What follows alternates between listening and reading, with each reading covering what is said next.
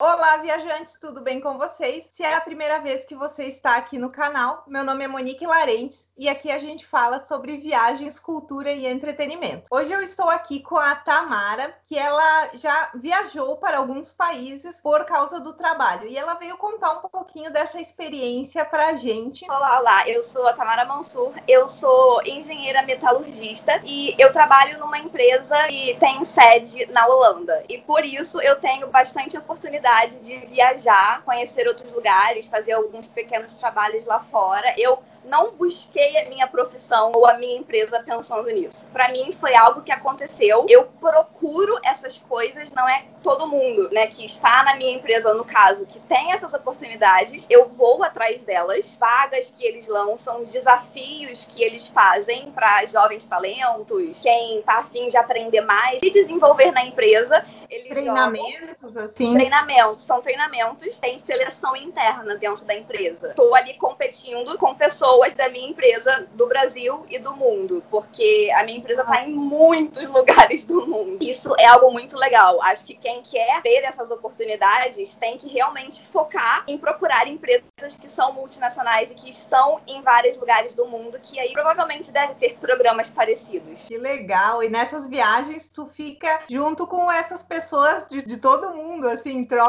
de cultura. É muito legal, porque na minha empresa, pelo menos, esses programas, eles não acontecem apenas quando você chega lá. Um dos programas que eu fiz foi um desafio que eles lançaram. E aí ganhava quem respondesse mais rápido. Então, o que, que eu fazia? Eu ia no Twitter, eu ia no Facebook e eu começava a caçar gente da minha empresa de outras partes do mundo para poder fazer com eles. Uma coisa é você realmente perder a vergonha de se comunicar em outra língua, porque assim, uma coisa que acontece, você vai ter o seu sotaque, os outros vão ter o sotaque deles. Então, perde a vergonha, esquece, o seu inglês não vai ser perfeito, ou vai, sei lá, se joga. Se você não entendeu o que a pessoa disse, você pergunta, eles vão entender alguma hora que você falar alguma coisa e vou pedir para você repetir também. Uma coisa que eu aprendi é perder a vergonha. Eu fui uma pessoa muito tímida, algumas pessoas não acreditam nisso, mas eu era muito travada. E as minhas experiências internacionais com pessoas de outros países alavancou aí o meu. E aí, agora eu consigo falar muito facilmente com outras pessoas. Então, foi uma coisa assim, é um desafio interno que eu quebrei dentro de mim. E nessas viagens, sobra tempo para dar uma passeadinha? Sobra. Como foram as minhas? Geralmente, esses programas duram uma semana. Você fica uma semana focado. Tipo, eu trabalhava até de madrugada. Tinha programa que eu não conseguia nem dormir. Não só por estar trabalhando, mas porque eles mesmos fazem festa. Também. Você fica festejando no dia seguinte, agora trabalha de boa, bastante café. Eu sempre tento chegar alguns dias antes para não só aproveitar para já conhecer o lugar que eu tô, mas para me adaptar ao fuso horário. Porque, gente, eu vou trabalhar lá. Eu preciso me adaptar ao horário que eu vou dormir, senão eu vou ficar lá louca olhando pro teto. E aí, nesse final de semana antes, eu tento fazer as coisas com calma. Não dou a louca e sair indo para tudo quanto é lugar, não. Faço uns passeios mais calmos para me adaptar, conhecendo um pouco do lugar, a cultura do lugar, até para você saber tratar as pessoas que estão te recebendo. Vamos falar dos países que tu visitou, quais que tu tem mais saudade? Quais que te surpreenderam mais? Nossa, olha, eu sou completamente apaixonada, fiquei, né, por Bali, na Indonésia. É um lugar que eu, com toda certeza, na minha vida preciso voltar. Eu fiquei encantada com a maneira que eles tratam a gente. Eu sei que a, a Ásia, em geral, eles têm uma cultura muito legal, muito respeitosa mas eu não senti isso na Tailândia, por exemplo. A Tailândia, inclusive, é um lugar que não está preparado para receber turistas, assim, de verdade. É linda, é maravilhosa? É, mas as pessoas não são legais. Não te tratam bem, vão tentar, né, te, te vender, ver que você é turista, tentar te vender uma coisa um pouco mais cara. Agora, em Bali, eu me senti assim uma princesa, sabe? É, principalmente no hotéis que eu fiquei, um dos filhos dos donos, ele faz passeios, né? Ele tem um carro e aí ele pega o pessoal que tá hospedado lá e ele oferece passeios a um preço legal, um preço camarada. Ele é o melhor guia turístico que existe na face da Terra. Eu acho que eu e a minha amiga, a gente fez passeio com ele todos os dias. Quando a gente saía, assim, de um templo ou de algum ponto turístico, aí a gente ficava meio que procurando ele, porque querendo ou não, é um pouco difícil pra gente identificar identificar o pessoal de olho puxado numa multidão. Pra gente, Sim. a gente não tá acostumado. Tudo parecido.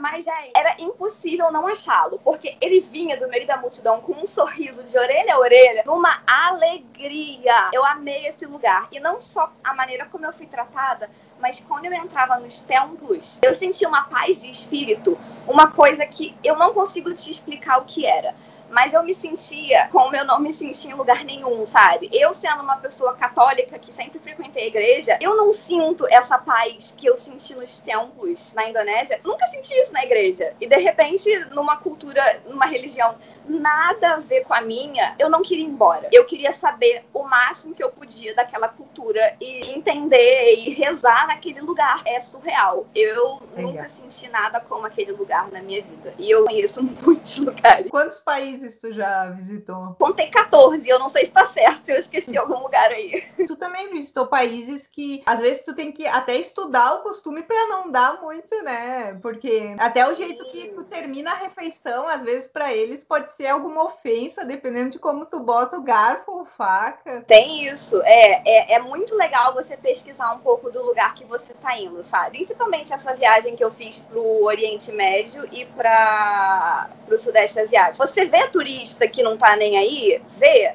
Mas você quer ser esse turista? Não. Então, quando eu tava no Oriente Médio, eu tava morrendo de calor? Tava. Mas eu estava coberta da cabeça aos pés. Quando eu fui pro Sudeste Asiático, se você não gosta de saia longa, ok. Leva uma canga e amarra na hora de você entrar no templo. No Oriente Médio, você tem que cobrir o seu ombro. Eu lembro que eu, mesmo seguindo todas as regras, principalmente quando eu tava no aeroporto, as pessoas me olhavam tão feio, os homens me olhavam tão feio. Uma mulher sozinha num aeroporto, sabe? Que absurdo. Então você já tem que saber, por mais que você esteja respeitando, para você não ficar incomodado com aquilo. Você vai ficar, vai, mas você tem que entender que é uma cultura diferente. Então faça o possível para você respeitar as pessoas do país que você está recebendo. É muito importante se você quer ser tratada bem de volta. Você quer deixar alguma mensagem pro pessoal? Busca aquilo que você quer, sabe? Não fica, ah, isso nunca vai acontecer comigo. Olha aquela pessoa que vai para tudo quanto é lugar. Se você quer, você vai atrás. Eu fui atrás, eu, né, na época do que eu queria fazer intercâmbio, eu fui atrás de um curso, eu dei tudo de mim para conseguir. E agora que eu quero continuar viajando pela minha empresa, eu busco os programas internos e eu ralo a beça para poder né, dar duas de mim para trabalhar e para conseguir entrar. Então, se você tem um sonho, você tem que fazer por onde? Você não pode esperar que nada caia do céu. Algumas pessoas podem achar que, ai, que legal, a Tamara viaja a beça, mas, cara, eu corro muito atrás de conseguir tudo isso. Tudo que vo você recebe é resultado do seu esforço. E nada é impossível, né? Nada é impossível. Nossa, eu sou assim, acho que a maior exemplo disso, porque eu tive aí um histórico bem grande na minha empresa de coisas bizarras que poderiam acontecer comigo e eu falei, não, hoje não. Obrigado por ter vindo mais uma vez. Obrigada a você pelo convite, eu adorei. Tchau, até a próxima semana.